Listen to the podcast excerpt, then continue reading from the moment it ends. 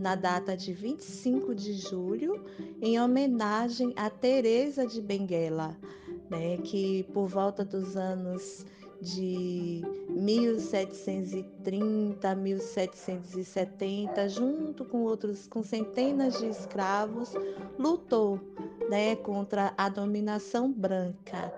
E assim. Essa é a Lana Sheila, mulher cega, negra, professora, pedagoga com especialização em ensino inclusivo e também consultoria em audiodescrição. E como ela mesmo gosta de falar, está presidente da Associação Conquistense de Integração do Deficiente, a CID. Alana começa esse podcast falando de uma líder quilombola que viveu no século XVIII em um quilombo no Mato Grosso do Sul, próximo à Bolívia. A líder que está sendo citada é Teresa de Benguela, que assumiu o quilombo de Guariterê quando seu companheiro foi morto. Não existe muitos registros da história de Rainha Teresa, como era conhecida no quilombo. Após a morte do seu companheiro, ela assumiu a direção e o quilombo começou a prosperar. Teresa só não cuidava das questões administrativas, políticas e militares do quilombo, ela também contribuía para a resistência do lugar na luta armada presa e, segundo os registros, não se sabe se ela fez uma greve de fome ou foi morta. E nesse domingo, 25 de julho, se comemora o Dia Internacional da Mulher Negra Latina e Caribenha. E como você já desconfiou aí do outro lado, a nossa entrevistada de hoje no Papo de Inclusão é ela, Alana Sheila que vai nos contar como é que é ser uma mulher cega, negra, latina na atual conjuntura. Mas antes uma correção, eu falei Mato Grosso do Sul e é Mato Grosso. Como você relaciona a história de Teresa com a mulher negra latina hoje no Brasil?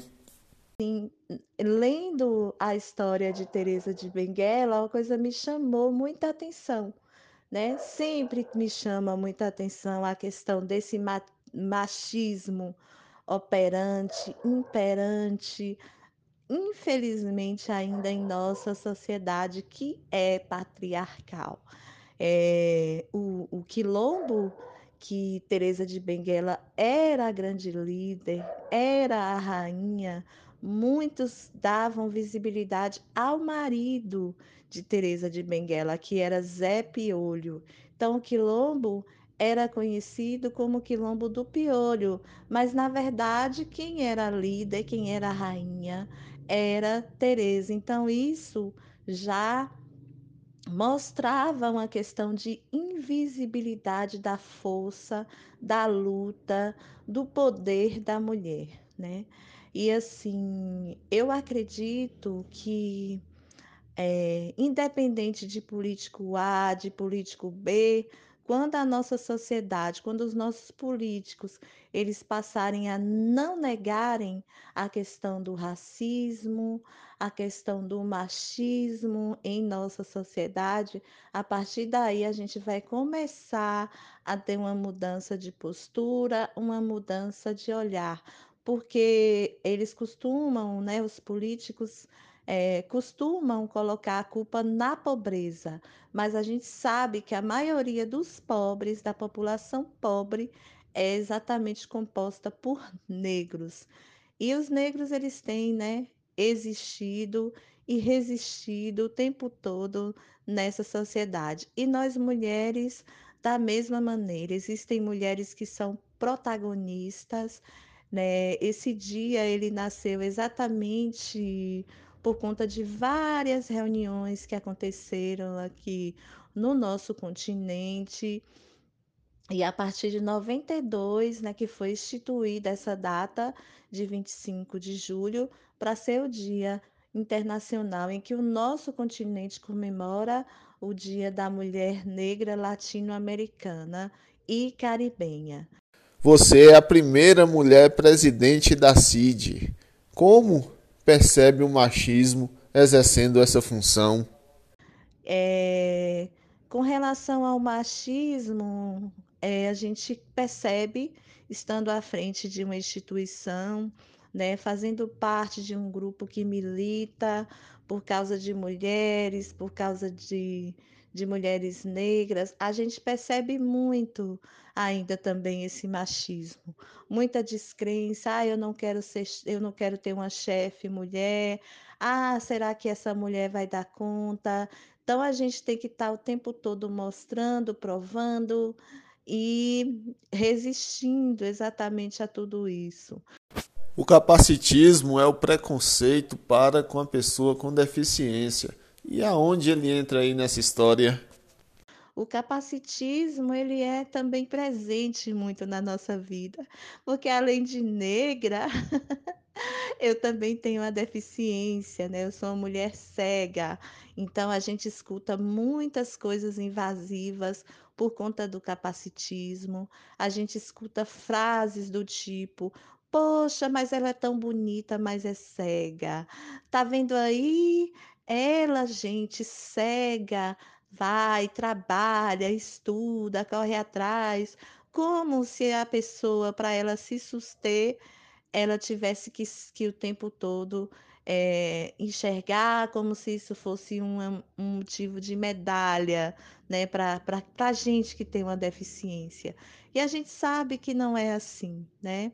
Claro que a gente tem as nossas lutas, a gente tem as nossas razões de superação, porque a sociedade é muito discriminatória, mas frases capacitistas nos diminuem, são pessoas é, que acreditam que por não terem deficiência, por não serem negras, por não podem mais, são mais do que a gente, né? Podem falar por a gente.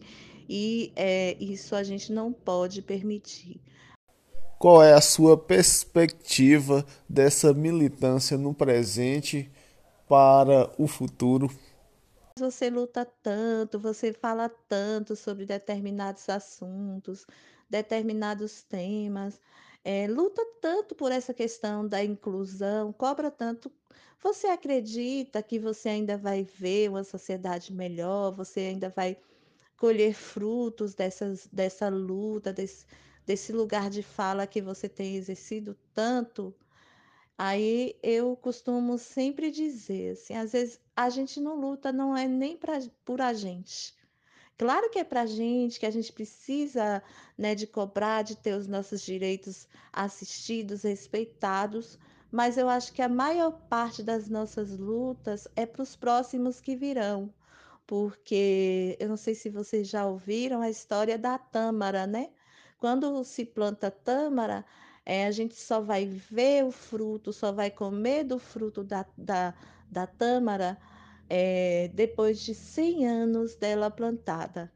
Então, muito do que nós temos falado sobre racismo, sobre machismo, sobre capacitismo, talvez não chegue para mim ainda nesse, nessa, nessa terra, mas chegará para as próximas mulheres né, e homens, para as próximas pessoas que com certeza é, estarão à frente de, de, várias instituições, até da, do, do da nação, da, das, das, câmaras legislativas aí da, da vida, e encontrarão uma sociedade melhor. Então, só por isso, falar de inclusão, falar sobre ser mulher, falar sobre ser mulher cega, sobre ser mulher negra, negra, conquistar cada vez mais esse empoderamento vale sim muito a pena e eu acho muito importante essas datas exatamente porque traz uma visibilidade para as lutas e para as violências que essas minorias enfrentam.